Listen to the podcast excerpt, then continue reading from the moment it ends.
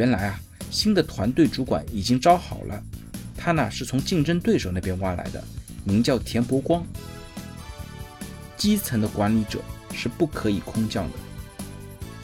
那真正优秀的人才呢，都知道，工作呢不是为老板打工，而是呢为自己打工。HR 难不倒，套路知多少？那今天为大家分享的话题呢，叫做为什么一定要空降领导，却不提拔业绩最好的我？那林平之呢，在公司的销售岗位上已经打拼了五年，各方面呢业绩都在团队的前茅。那前不久呢，他的主管令狐冲刚刚跳槽，那小林子呢心里就盘算着，哎呀，上面那个位子怎么也该轮到我了吧？我也是名牌大学毕业，校招进了这家公司，根正苗红啊。这些年也没有少加班出差，目前呢还是团队里边业绩最好的。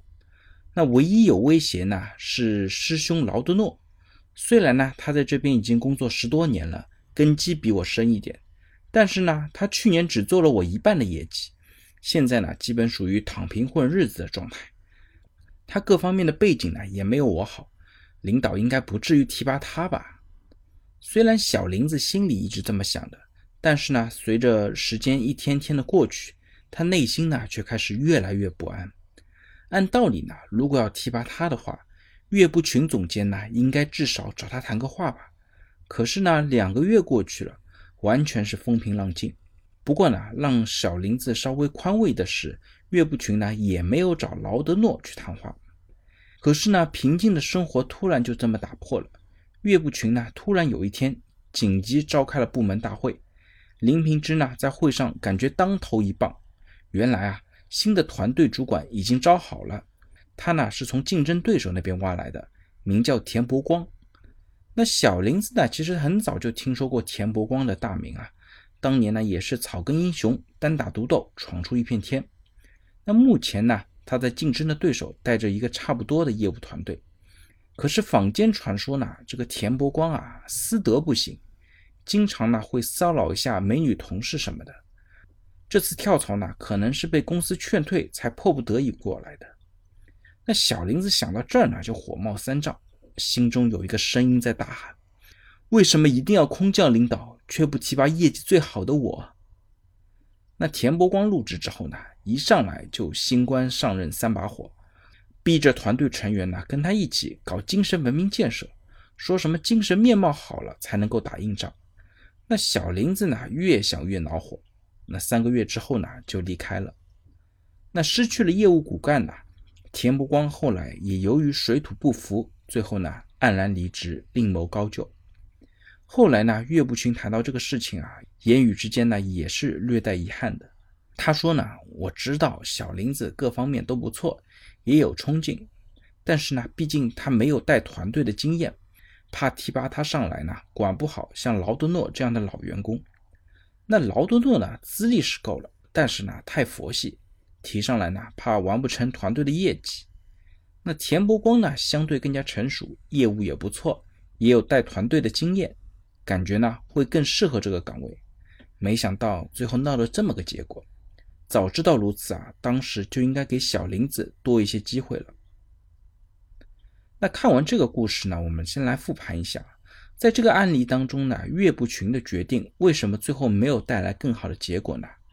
其实我们可以考虑一下，他的想法本来也没有错。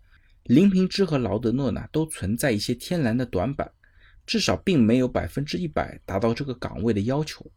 反观田伯光呢，他各方面的背景啊、经验啊，都可以说是可以胜任这个岗位的。那为什么反而失败了呢？那要回答这个问题呢，我们就不得不说一下空降管理者的问题。在这里呢，我要提一点许多公司都忽略的关键点，就是基层的管理者是不可以空降的。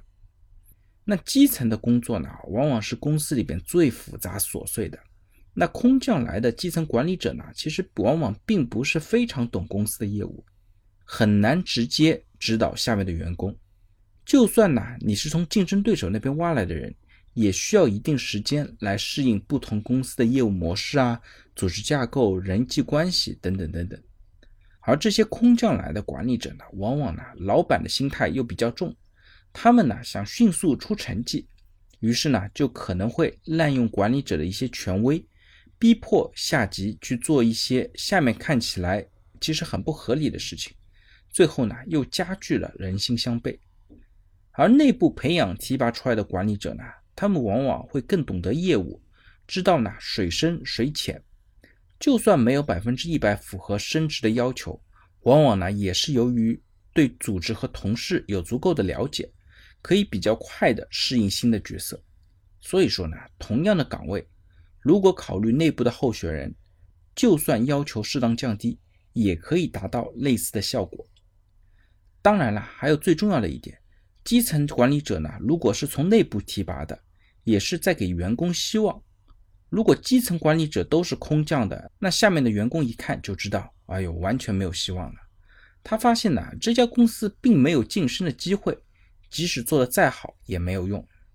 那真正优秀的人才呢，都知道，工作呢不是为老板打工，而是呢为自己打工。当认清了这个事实之后呢，在公司里面。如果没有办法有更大的发展，就会呢选择从公司离开，这无疑呢也会让公司蒙受比较大的损失。那一些公司的离职率很高，其实呢也和这个问题高度相关。因此啊，基层管理者要尽量从内部提拔，这既是给员工机会，也会激发他们更加努力的工作，同时呢也可以帮助公司更好的保留人才。那最后呢再回答一个问题。就是基层的主管不能够空降，那谁可以空降呢？那通常来说呢，有三类的管理者是可以空降的。第一类呢是集团的高管，如果呢能够做到高管，那基本呢也就具备了融合贯通的一些能力，能够抓住商业的本质，有比较强的领导力，也有很好的心态，跨行业呢也更有可能拿到结果。第二类呢是中后台的老大，比方说一些财务啊。人力资源啊、法务啊等等这方面的一些负责人。第三方面呢是新业务的负责人，比方说你要开展新的业务，公司里呢又没有人做过，那这个时候呢你就可以直接空降新人过来，补充新的基因。那对于这些空降的高管呢，其实公司也要帮助他们做好辅导的计划，比方说呢，首先可以让他们多熟悉熟悉同事和团队的兄弟姐妹啊，还有兄弟部门打成一片。其次呢，可以让他们尽快的深入一线，多去了解了解业务。那最关键的是呢，要让他们尽快的成功达成一个小目标，做成一件事，只要一件事就可以。这既可以让他们呢更有信心，同样呢也可以帮助他们树立权威，顺利的在公司存活下来。好了，大家如果对我今天的话题有任何的问题或者建议呢，非常欢迎在我的音频下方留言。也非常欢迎将我的音频转发给任何有需要的伙伴，也许真的可以帮助到他。那我们下一期再见。